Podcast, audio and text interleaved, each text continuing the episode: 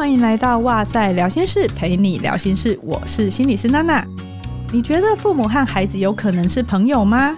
小时候可能觉得亲子互动起来还算是亲密自然，可是呢，越到青春期就好像会越别扭，常常直到是离开家读书，或者是出去工作了，感情才可能会重新又比较好一点。当然，如果有些人在青春期这个阶段跟父母吵得太凶，双方如果有说出一些话，或是做出一些难以弥补的伤害，那么就算过了青春期，破裂的关系也会变得很难修复，容易让孩子在成年的生活上蒙上一层阴影。那前阵子呢，我帮教育部的美感教育推广计划的刊物《安妮新闻》写了几篇文章，其中呢就有一篇就是在谈说，青春期的阶段，我们可以怎么样子认识还有接纳自己？特别是在家庭的关系中，父母可以怎么样互动，还有引导孩子发展正向的自我概念。那为什么这件事情很重要呢？是因为我在临床的工作上面接触到太多，因为父母的某一些话或行为，结果带给孩子好多好多伤害的。所以今天我就特别邀请到我身边经常和孩子还有家长一起工作的。也是我们治疗所和好心理治疗所的副所长，他同时也是台湾生理与神经回馈学会的理事长王珊瑜临床心理师，一起来跟我们聊聊。我们欢迎珊瑜。好，那娜娜心理师好，然后各位听众朋友大家好，我是珊瑜心理师。珊瑜平常会跟很多的青少年还有家长互动，就你的观察，孩子和父母互动的通常会因为什么议题而来，或是他们的互动起来的氛围是怎么样啊？有时候我们在像治疗室里面啊，其实就会发现，跟国高中生这些孩子们互动的时候，就很常会听到他们在说：“哦，觉得自己都不被家人理解啊，然后好像很容易被家人否定，甚至是跟父母亲发生冲突。”就曾经有孩子跟我分享：“诶，有一次想要跟父母亲分享，他今天在学校的时候，有一个同学，然后在上课的时候跟老师的互动有多好玩，多好笑。”结果没有想到啊，就是跟父母亲分享完之后，父母亲没有感觉到开心，反而就还就是被臭骂了一顿。诶，你怎么上课都不专心啊？你看你们这年纪只想着玩，然后不好好努力，段考又快到了，那你怎么办？你现在这一次的段考又退步了，然后等等等，就开始一直的去念他怎么不用功读书啊，那种人生应该奋发向上的话就开始出来了。所以好像原本好开心的心情一下子跌落到了谷底，然后甚至就只好臭着脸去回嘴说。好啦，不要念了，我我不说了，这样可以吗？那父母亲可能也因为这样子很不开心，然后两个人就不欢而散了。那就会比较常见，这就是大家说的青春期的那种叛逆跟冲突就会出现，就比较容易会在治疗室里面看见。真的，你刚刚讲的那个描述的情境好贴切哦，我觉得大家听了可能都会，至少是孩子啦，听了就会觉得你懂我，我在家里面就是这样，知道就不说了。对，所以。父母有时候也会觉得说：“哦，孩子怎么都不跟我说？”其实我们可以回顾一下我们自己的回应方式到底是怎么样子呢？如果换作是你，你想说吗？对，我觉得这真的是我们在教室中很常会跟父母亲讨论的部分。哈，例如说，有时候他们正在呃青春期前，其实就有一些迹象。当他们想说的时候，嗯，有时候我们父母亲因为在忙，我们就忙着聊大人的事，就会觉得他们讲的事情好幼稚，我们可能就会觉得不想听。孩子可能就默默在旁边闷闷。好啊，都没有人要听我说啊，那那就算了，然后就慢慢的又转往像比较像同侪啊，或是其他的朋友的关系去寻求一些支持，但久而久之，可能跟父母亲的关系就会变得比较冷淡或冷漠，父母亲又会一开始觉得怪怪的。除了刚刚讲到孩子真的受挫了几次就不想跟父母讲以外，其实长期下来，如果一个人对自己的概念是觉得自己的想法跟感受是没有人在乎的话，他也没有机会练习表达的话。久了，他就会你问他什么，他也常常会说不知道啊。我觉得一有些孩子来到会谈室的时候，一开始询问他们或想更进一步了解他们的时候，都会有这个状况，就是他看起来无念无想。我觉得这是真的诶，我那时候也会想说，诶，怎么会很多？我想很多人都在问说，为什么我们的青少年这阶段都没有主见啊，没有想法啊？上课的时候问问题，怎么没有半个人要举手？真的。后来就发现，诶，回顾一下很多我们从小到大的互动，是不是就是因为这样的原因，然后导致诶孩子们越来越不敢去表达自己的想法？我例如说，很多人会说，青春期的时候好像就是叛逆期，好像只要诶随便讲一句话，然后就会惹我们生气，会想要骂他们这样。但我其实反而觉得，青春期这个阶段会是一个还蛮特别重要的阶段，因为他们就像是毛毛虫要变蝴蝶，我会过程中会有点痛苦，我觉得，因为他们要去透过跟这个世界互动的方式去找到自己，他们正在经历一个生理跟心理状态要变成熟的时候，所以可能会开始有一些主见，然后开始想要表达自己的想法，想要去尝试一些自己想要做的事情。然后去练习，从我们要去依靠父母亲的那个状态，慢慢的想要成为独立的个体，所以可能心里面就有很多的为什么哈？为什么这个世界一定要这样子规定哈？为什么一定要这么做？诶，为什么不可以那样子？这其实都是孩子们在练习所谓的探索，探索这个世界要怎么样去运作。那也是因为在这个过程中哈。他们会慢慢的认识自己，诶，是什么样的人哦？我可以有什么样的想法？那我可以长成什么样的价值观，甚至兴趣，才有机会成为独立的个体。那甚至是说，在这个阶段呢、可能会开始比较注重自己的一些外表啊，还有形象的部分，可能会开始在意别人对自己的想法是什么哦，想要得到朋友的认同、长辈的认同。那情绪上也有可能会变得比较敏感，好容易烦躁啊、不耐烦或是生气，容易受伤。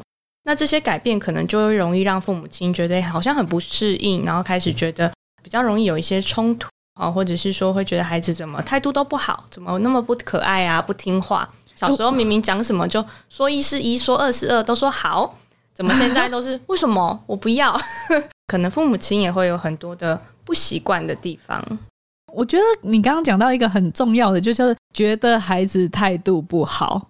常常我们会觉得他必须什么样子都对我是顺从的，嗯、什么都说好好好好乖，呃，我说什么就做什么。然后如果他有一点点别的意见，有些父母就会觉得你问什么问，你态度怎么这样子？就有时候你会发现他们争吵是争吵在那个态度，但是回过头来看，有时候父母的态度也没多好。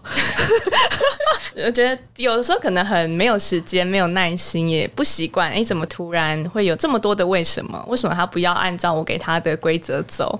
我相信每一个家长其实他的动机都是希望可以多知道孩子的心事，然后多理解这个孩子。可是常常有时候我们会是用错方法的，或是错失了某一些机会，就是有点像是孩子明明跟你分享，可是你在跟他讲别的大道理。然后当你想要知道的时候，才去问他说。哎，你最近心情怎么样？或者是想要很直接的问到一些你想知道的答案，可是那个未必对孩子来说是他觉得重要的，或他愿意跟你分享的。所以亲子的互动常常是会需要不断的磨合跟调整了。如果像刚刚我们听了山瑜跟我们分享的这些，了解到青春期可能会有这样子的状况的时候，你觉得父母或是孩子他要怎么样调整他的心态或是期待，才有助于彼此的互动呢？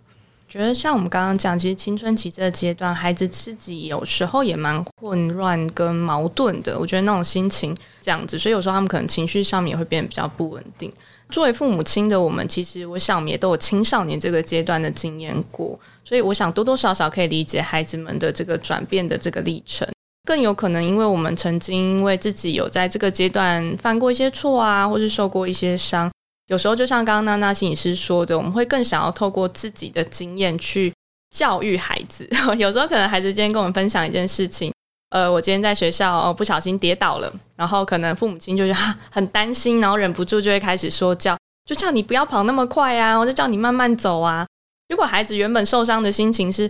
啊，我原本是要来讨拍，怎么又被臭骂了一顿？有时候我们的一个父母亲的一个善意的提醒，可是反而变成孩子会觉得我就是被否定，我被指责，我明明是受伤的那一个，结果又被臭骂了一顿，反而会让父母亲跟孩子的距离会越来越远。所以，如果在这样的认识的前提之下，会知道说，诶，要当朋友的先决条件，大家可以想一想，一定是要先有共同的兴趣啊，或是共同的价值观，至少我们要先聊得来，才会慢慢的成为朋友嘛。所以跟孩子也是哈，如果我们今天说，诶，我想要跟孩子成为朋友，所以我们就会需要可能在生活之中，诶，创造一些些共同的话题，或是我试着去了解他现在的兴趣，有兴趣的东西啊，价值观啊，会是什么？有点像是我们要先把自己作为这个父母亲的那种。担心的教育的一个角色先放下来，然后让自己可以把脑袋换成青少年的想法，好跟他比较贴近，才有机会。哦，例如说，有时候会有一些孩子们被带到治疗室来，是因为父母亲就觉得说，哦，我的孩子网络成瘾了怎么办？哦，这个超多很多哎，可是我一听就觉得，哎，网络成瘾其实要达到一些门槛，哈，对，其实。就是说，他可能要用到一点，就是完全无法自拔、停不下来，然后一停下来会很痛苦的那种状态，才会符合网络成瘾的诊断。所以实际上，我们在治疗室中就会去厘清一下，他是怎么一回事，怎么父母亲这么紧张，孩子会变成网络成瘾，好像就会描述说他们经常在玩游戏、聊天啊，然后学业成绩退步啊，然后如果。我突然把他的网络拔掉啊，他就会情绪失控。他居然对我咆哮，哎，你看这孩子，老师，你看这孩子怎么这样子？哦、又开始站态度，对不对？对呀、啊，他怎么可以这样对我？吼、哦，他才几岁，就那种眼神，好像要对我怎么样一样？哎，那我该怎么办？后来我才有机会，可能一堆跟青少年谈一谈，然后才有机会知道是怎么一回事哦。就是我刚刚讲的，怎么样换成青少年的脑袋？第一个应该是要先抱着好奇心跟开放的态度去了解。青少年们常常就会教我说：“哦，心理师，你不知道，就是这几年哈，就是我们在学习上，其实学校都会用 LINE 去公布，呃，明天要考试的内容哦，或者是考卷的答案。所以如果我没有去用网络去看这些讯息的话，其实我就不会知道这些事情。那隔天去，因为作业没交，我还要被骂一顿。所以有时候，其实我是在做正事，但他们也会偷偷说。但我也承认，有时候我看完功课之后。”诶、欸，我就会跑去跟同学打游戏，打了一场两场。他们说，可是他们又对他们而言，他们觉得这很重要，因为他觉得现在很多人际关系是建立在网络上的。哦，有时候我们在学校其实好忙，一节课下课十分钟，我上个厕所，喝完水就又回到位置上，又要上课了。那有时候诶、跟同学一起玩游戏，我会觉得好放松哦，而且我隔天到学校又跟其他的朋友、同学有共同的话题，我觉得好开心。哦，或者是我们最近。如果是女生比较常跟我说，我们一起在看某一个剧，里面的偶像好帅。然后如果男生可能就一起打游戏。例如说，当我的游戏突然之间，就像刚刚娜娜心理师笑了，我游戏打到一半，大家在争排位的时候，我断线了。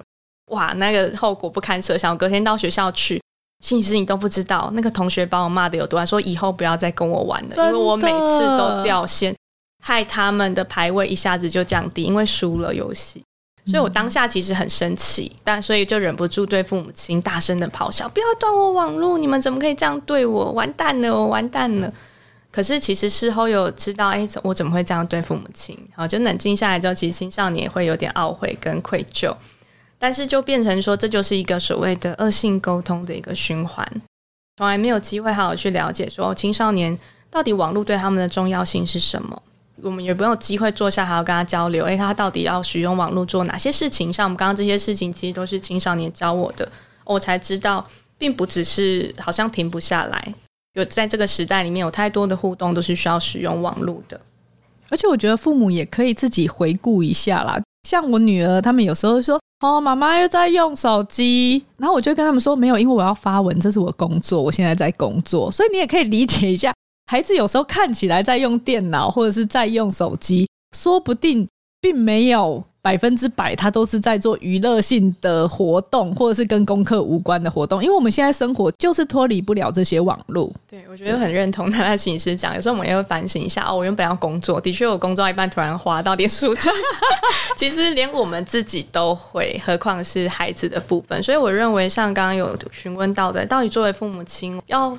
改变成什么样的态度来跟青少年互动？我觉得不是说完全不能去引导或教。我觉我认为像是网络的使用，还是得去引导他们正确的使用网络的部分。可是的确在那之前哈，我们想要好好相处，我们可不可以有一些策略，让我们的关系是比较平和的，像朋友一样可以好好沟通？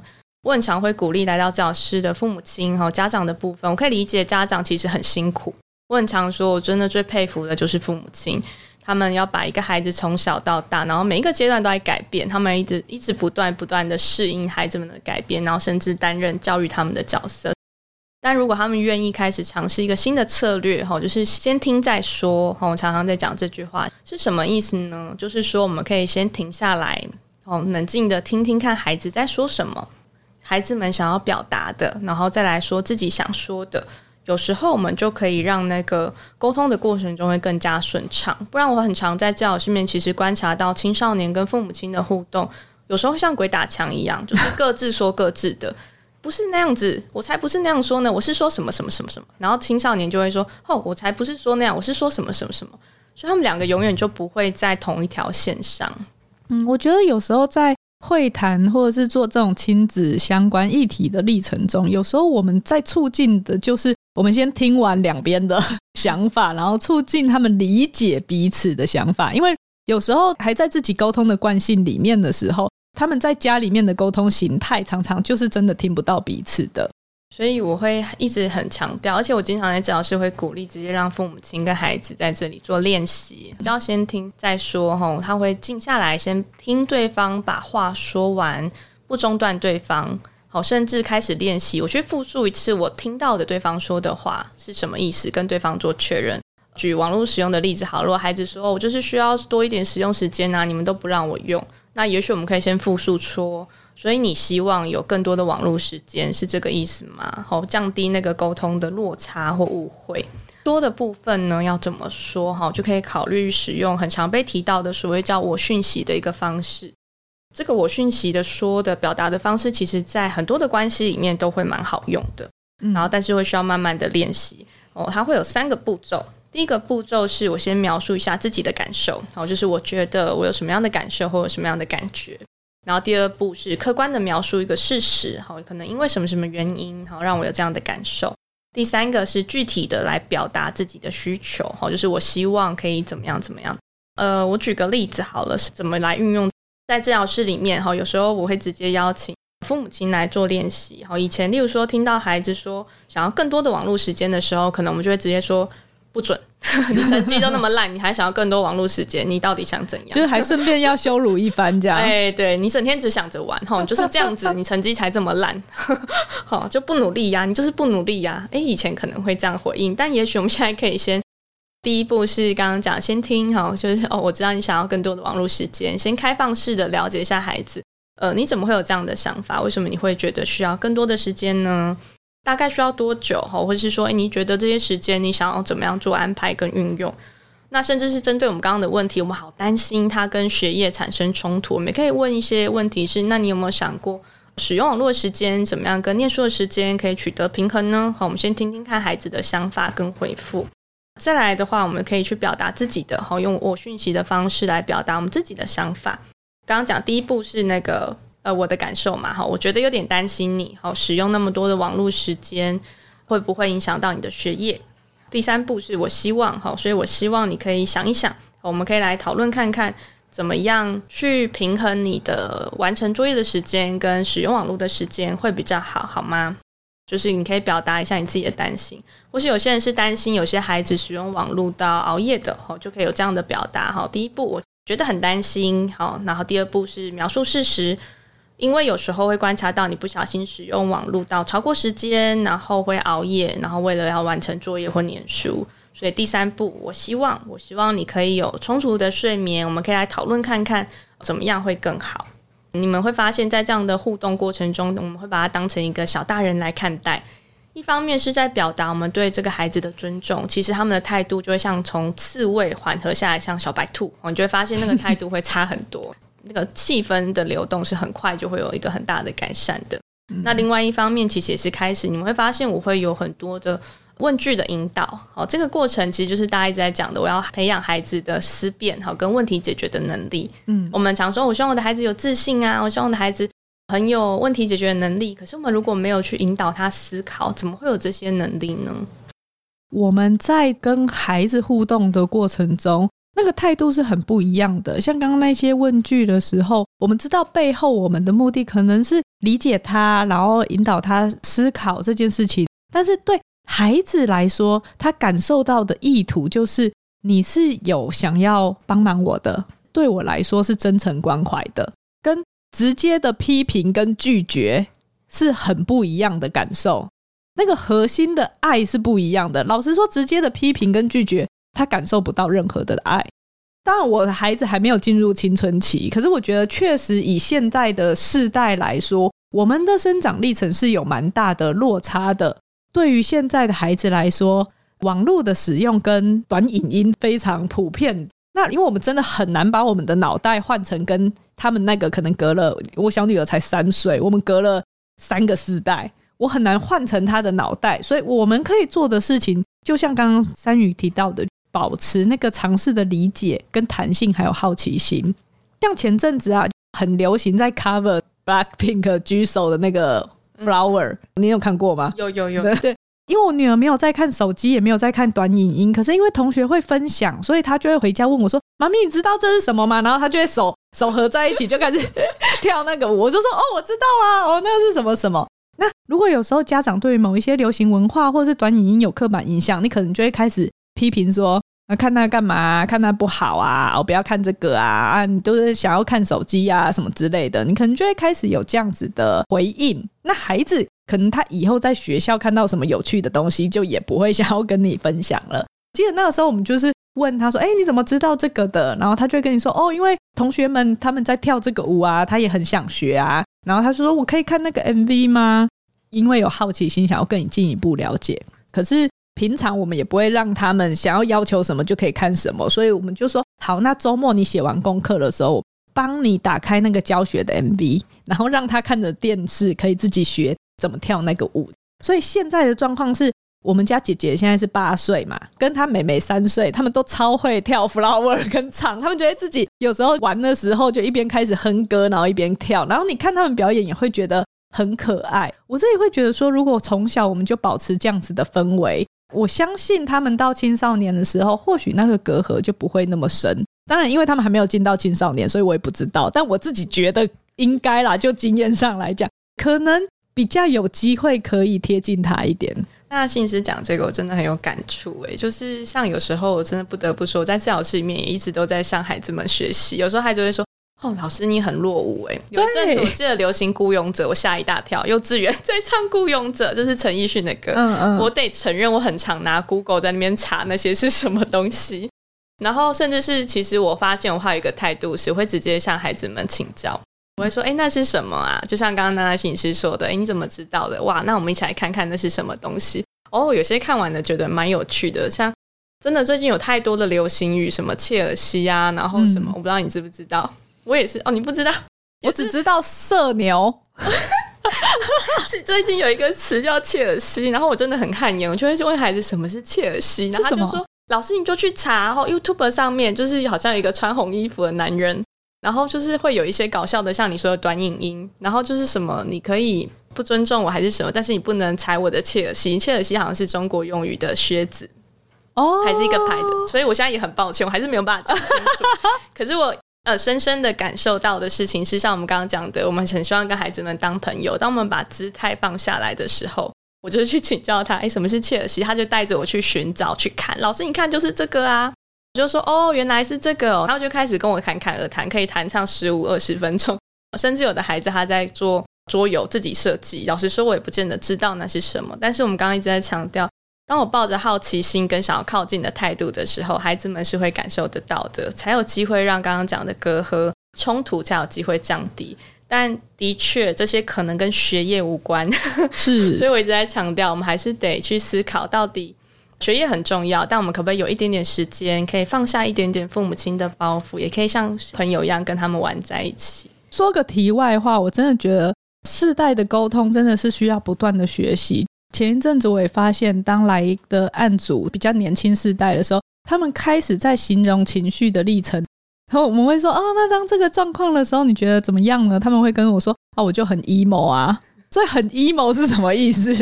哦，或者是他说啊，我就心态崩啊。我说哦哦，所以心态崩是什么情绪啊？怎么崩法？你就要去引导他们说出来。可是每一个世代都有他们使用表达的方式，我觉得都很重要，因为对他们来说，那个更贴近他们的感受。当你营造出来愿意理解的态度的时候，传递那个我关心你的意图的时候，其实你。跟他之间制造出来的就是一个非常有安全感的磁场。是，但我真的得说，父母亲们，我是打从心里面的敬佩，因为真的这时候有时候青少年还会羞辱我们啊，这个你都不知道，然后我就很常得在心里面深呼一口气，想说 还要被羞辱一顿，然后就我觉得父母亲真的很不容易，如果要跟孩子们当朋友的话。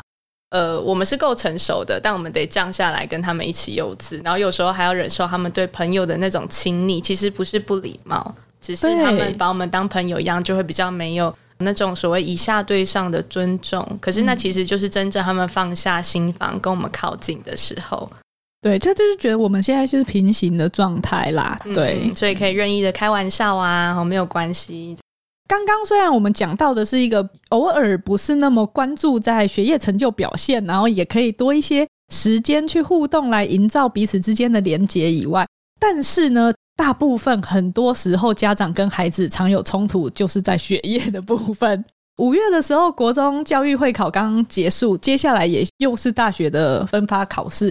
这个时候，我们来谈谈怎么样子在孩子受挫或面对压力的时候，去支持他，也是很重要的。为什么我要想在这个时候来提这件事情？有一个部分是因为我曾经听过一些很令人心疼的经验，孩子会跟我说，比如说妈妈很要求他成绩，那他原本是班上的前五名，可是那一阵子可能妈妈自己也有一些压力，吼，或是跟爸爸感情不好之类的，所以他的情绪就会变得比较不稳定。那有时候就会脱口而出一些，如果你没有考上差女、低女中之类的。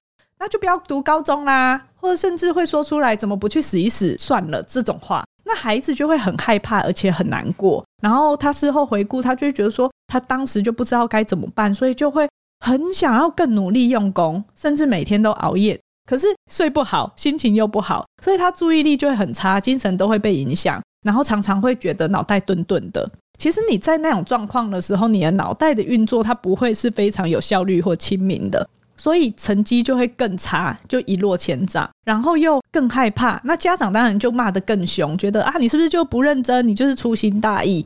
孩子说这样子的历程大概搞个几个月，他变得有点放弃了，因为反正你不管怎么努力，你这次有进步了，你已经好用功了，可是他都会觉得反正都会被骂，反正都没有人爱他，那他为什么要为了家长的期待而做出努力？所以他就反而在大考的时候。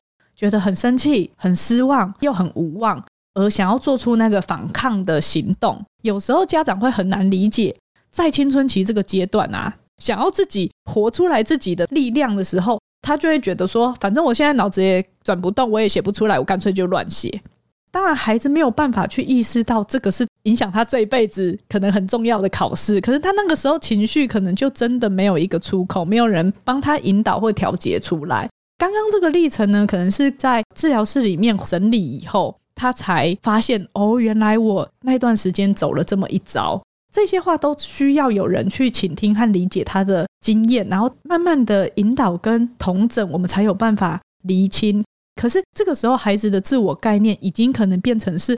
我是糟糕的，我是没有用的，没有人爱我，或者是他有一些假设，是我必须要非常努力，成绩好，我才是有价值的。如果我做不好某件事情，我就是真的不必要存在这个世界上。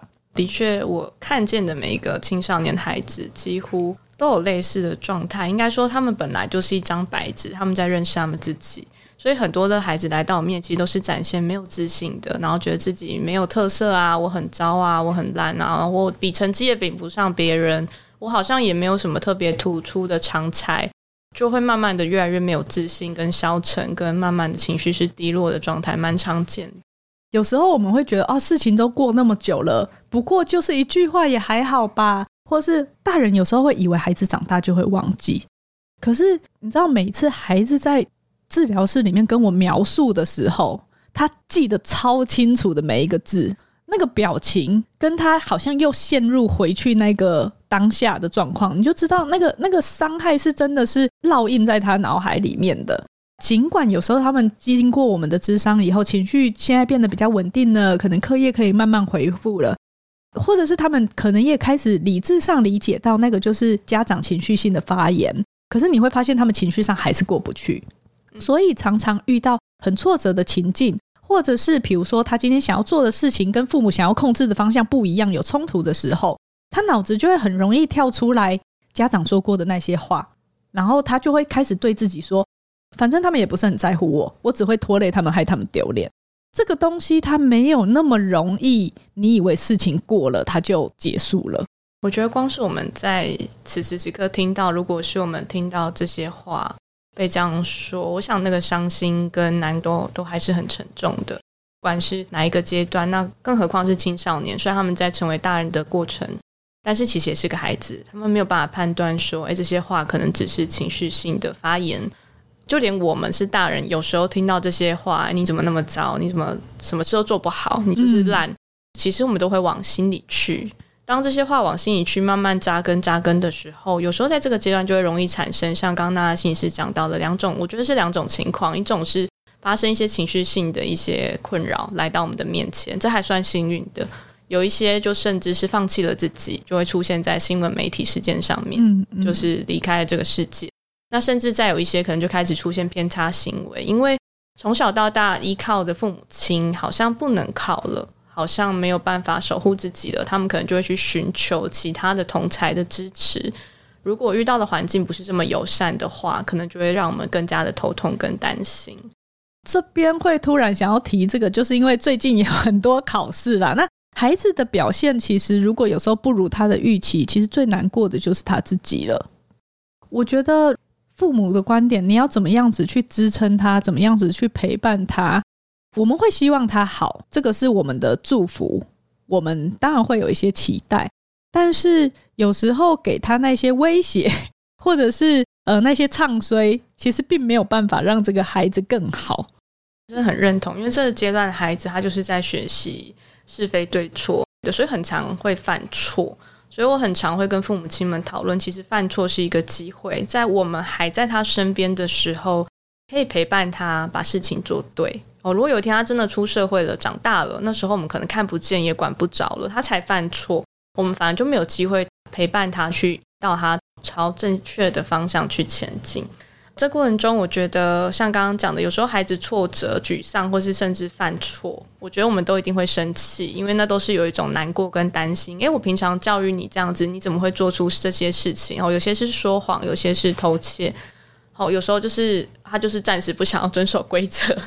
好，那但是我们如果可以停下来，先冷静下来，慢慢的陪伴他们去讨论怎么来改善跟解决。好，例如说我曾经讨论过偷窃的孩子，只是觉得一时之间脚踏车停在那边，他把他骑走，因为他赶着要去见同学，又没有关系。诶，可是事后如果我们只是大骂他一顿。这个小偷，我要把你抓去关。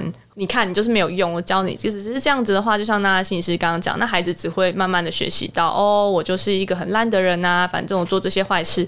诶，但如果我们今天可以换一个方式，诶，你说我刚刚讲理解，你怎么会想要去骑这台脚踏车？好，但不是你的。他就会说，因为我赶时间，我就想要去怎么样怎么样。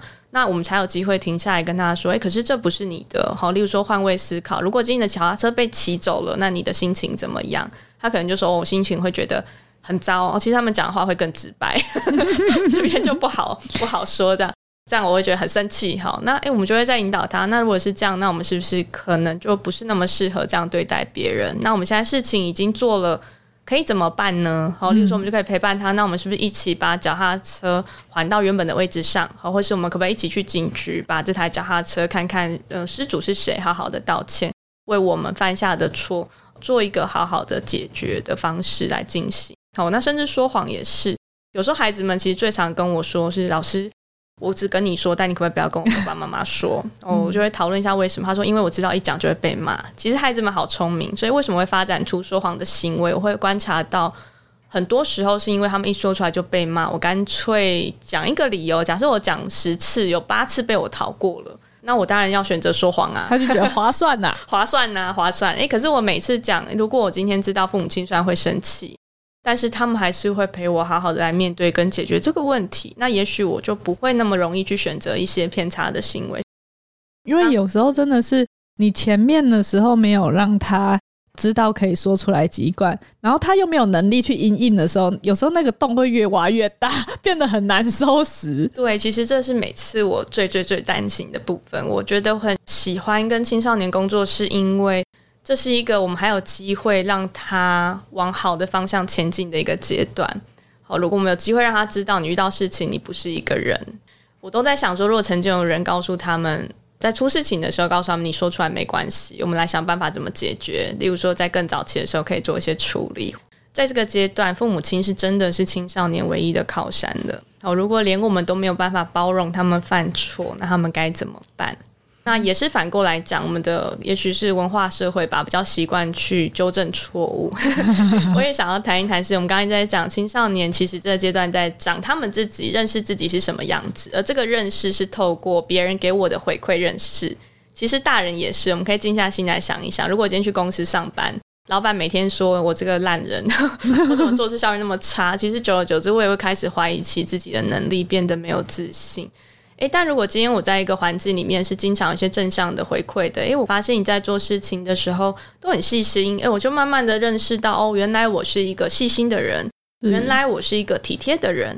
好，所以如果在跟青少年的互动过程中，除了纠正错误之外，我们也可以多给予一些他正向的、具体的，一定要很具体，而不能只是说“哎、欸，你好赞”，哎，不能只是“你好棒”。对，青少年就说：“嗯，就是在敷衍我。”这样具体的意思是说：“哎、我观察到，例如说，你会注意到妈妈的心情，主动来关心我，我觉得你好贴心。”好，这么具体的把他做的事情描述出来之后，再给他一个肯定。好，或者是说：“欸、我注意到你，虽然这一次考试考不好，可是你有。”主动来找我讨论，我们下一次该怎么办？例如说，需不需要再补习，或是增加考试卷的练习？因为我觉得你你是很用心跟谨慎的，有在思考这些事情是很好的。那孩子们就会记得哦，原来我做这件事情是好的，是正确的。未来我就有机会去发展更多这样子的思考跟行为，或者是说，孩子在遇到挫折的时候跑来跟我说：“诶，我我今天遇到一个什么事情，然后我觉得很糟糕，我想跟你分享。”我们也可以给一个肯定，是，诶，我很开心你在遇到这么难过的事情的时候，你愿意来找我分享，我觉得很很亲近，然后我也觉得很开心，你愿意信任我。那孩子们以后就会认识到说，哦，原来我可以多跟你分享心事。他们就是不大确定什么是对，什么是错，什么是可以，什么是不可以。他们都透过别人给的回馈在判断，哦，这件事 OK，那件事不行。所以我们的回馈很重要。就回到刚刚娜娜心理师说的。如果我们只是谩骂，那其实他们永远都学不会。那什么是好的？什么事情是可以多做的？我觉得这个家长其实是真的蛮需要练习的，因为有些人可能就不擅长于去鼓励或是肯定，可能自己从小到大的经验也会觉得啊，讲出这些话好尴尬哦。嗯，那我觉得或许我们可以从最基本基本的，像刚刚提到的那个感谢的部分做起。如果有时候我女儿他们帮我做什么，尽管我觉得他们想要帮我做某一些事情，对我来说可能我会更麻烦，但是做完或者是执行完毕以后，我还是会跟他们说：“哦，谢谢你帮我做这件事情。”孩子其实他就会对于自己的自我效能跟自我的价值感受，其实就会是比较偏正向的。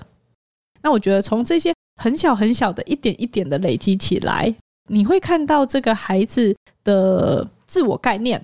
他就会是比较没有那么负向的，尽管今天可能他已经是曾经你可能不小心说过一些话，已经造成一些伤害的孩子。那我知道有时候父母也要承认自己的错误或道歉不是那么容易。可是如果还想要贴近孩子或者是维持那个关系的话，可以一样先从这个注意他的正向行为，多给予鼓励开始。你会发现你们的关系会有一些松动，不会那么的对立，也会发现孩子。他会忽然开始觉得，哎，哦，所以其实我并没有像之前自己想的，爸爸觉得我是好糟糕的人。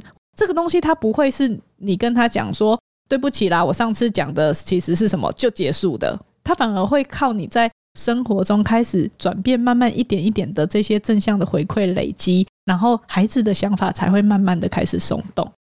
我觉得很感谢娜娜心理师的提醒。对，我，我疏忽讲的一件事情是，有时候我们在华人的文化里面。第一是我没有被这样对待过，突然要这样的改变，其实不是那么容易，所以我还是一直在强调，我认为做父母亲好难，我没有被这样子对待过，可是我得学习用正确的方式去对待孩子，自己也在练习是用文字的方式，有时候讲出口怪怪的，哦，对，就是开口只能讲一些玩笑话的感觉，这样，所以有时候我们会用 Line，现在 Line 很方便，嗯，用文字的方式去表达，第一个是。情绪会比较冷静，然后第二个有一些比较恶心兮兮的话 讲出来没那么尴尬，然后又比较可以等待别人的回应，不会很担心说这样说对方会不会没有回应这样子。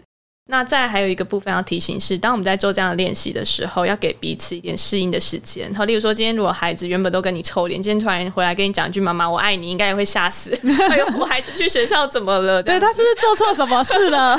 是什么东西会有点哎呦跟怪怪的？所以给彼此一点适应的时间，就是我们在改变的历程中，哈，我们例如说可以用一些我们习惯的方式。不会说，我今天立刻做这个练习，立刻就有成效。它会慢慢的，你会很明显感受到那个孩子的状态在改变。所以刚刚那个部分主要是说，对于照顾者来说啦，可以怎么样子去支持跟支撑孩子或给予回应？沟通本来就是双向的嘛，所以其实到了青少年的程度的时候，或许我们也可以开始去练习怎么样子对父母说出你真实的想法和感受，让他们有机会可以了解你自己。老实说，今天如果你什么都不讲的话，别人是没有机会了解你的。所以，如果在这个部分的话，自己也可以有什么样子的练习，是能够促进别人对我们的理解的呢？呃，我也很常在跟青少年的互动过程中，会有很多的提醒。好，例如说，以前青少年一言不合就甩门关上，就是我就甩上门，我就不听了，我就不讲了这样子。所以有时候我们在教室就会提醒青少年，诶，他们也要先练习听听看父母亲在表达什么。好，例如说一直在催促我出门，不是不信任，是因为担心我会迟到。好，所以我觉得青少年也是要先练习专心的倾听，不要急着打断，就是你不懂啦，然后就跑了。好，那这样就结束了这个对话。如果我们想要让父母亲理解我们，的确，我觉得第一个步骤是先准备一下，一样有心理准备。哈，父母亲也还不习惯我突然有这样的转变。好，所以我们可以先有心理准备，是我这样的改变，父母亲可能不习惯，但我还是愿意试试看。然后第二个步骤是在听完父母亲的话的时候。然后试着也可以回馈，所以你的意思是什么？好，例如说你刚刚提醒我要赶快出门，好，是不是因为我们快要迟到了，所以我们要提早点准备出门呢？好，那我知道了，就这样就好了。那甚至如果我要表达更多一些关于我的心情，好，例如说我最近在跟父母亲表达的时候，我一直被骂，其实心情很差，我想要试着沟通看看。那一样可以使用我们刚刚讲的我讯息的方式，然后一样。第一步骤哈，表达我的感受哈。我知道跟父母亲沟通的时候很容易受伤嘛。那利用我讯息的方式的话，第一个步骤就可以表达说：“诶，我觉得很难过哦，因为什么事情？因为当我在讲我的心情的时候，你们就一下子就否定我的情绪，然后就就把我骂了一顿。我会觉得不是很知道该怎么办。然后最后再搭配第三个步骤，具体的表达自己的需求哈。所以会说我希望。下次我在讲我的心情的时候，也许你们不认同没有关系，但可不可以等我讲完之后再回应我？哦，不要急着骂我，这样也许我们会有比较好的沟通状态。哦，所以其实青少年也可以做这样的练习，那也是要练习慢慢的表达清楚自己的想法，好，不要急。有时候一受到质疑的时候，我们可能就会缩回去了，然后我们开始变得不耐烦，算了，啦不说了，哈，或者觉得我就不想讲了。其实这就会遇到比较大的沟通的困难，父母亲就永远没有办法机会理解我们。那我们也没有办法好好的去讲出自己真正想要的是什么，所以听起来，其实我觉得第一步就是，不管是家长或是孩子，我们都是要先听再说。嗯，没有错，就是我们节目好像也不止一次搭配讲我讯息了吧？我的印象中是这样啦，但是也有可能是混淆，因为我们在治疗室常常会讲，所以我我也忘记到底是在节目中有没有提过，但是。搭配我讯息的方式的时候，才不会觉得都是你你你你你，都是指责的感觉。如果今天在听完这一集节目的内容的时候，其实也可以，不管你是父母还是你是孩子，我们都可以邀请另外一方用这样子的方式来试着沟通练习看看。那今天呢，就非常感谢我们山瑜来跟我们分享，怎么样子在青少年这个阶段，让我们的亲子互动中可以去慢慢建立。比较正向的自我概念，然后认识还有接纳自己。这一集的节目呢，是由哇塞心理学和高雄市政府卫生局的合作播出。也欢迎听完节目以后，你有任何的想法都可以留言给我们。所以也别忘了追踪哇塞的脸书还有 IG 哦。今天的哇塞聊心事就到这边，拜拜。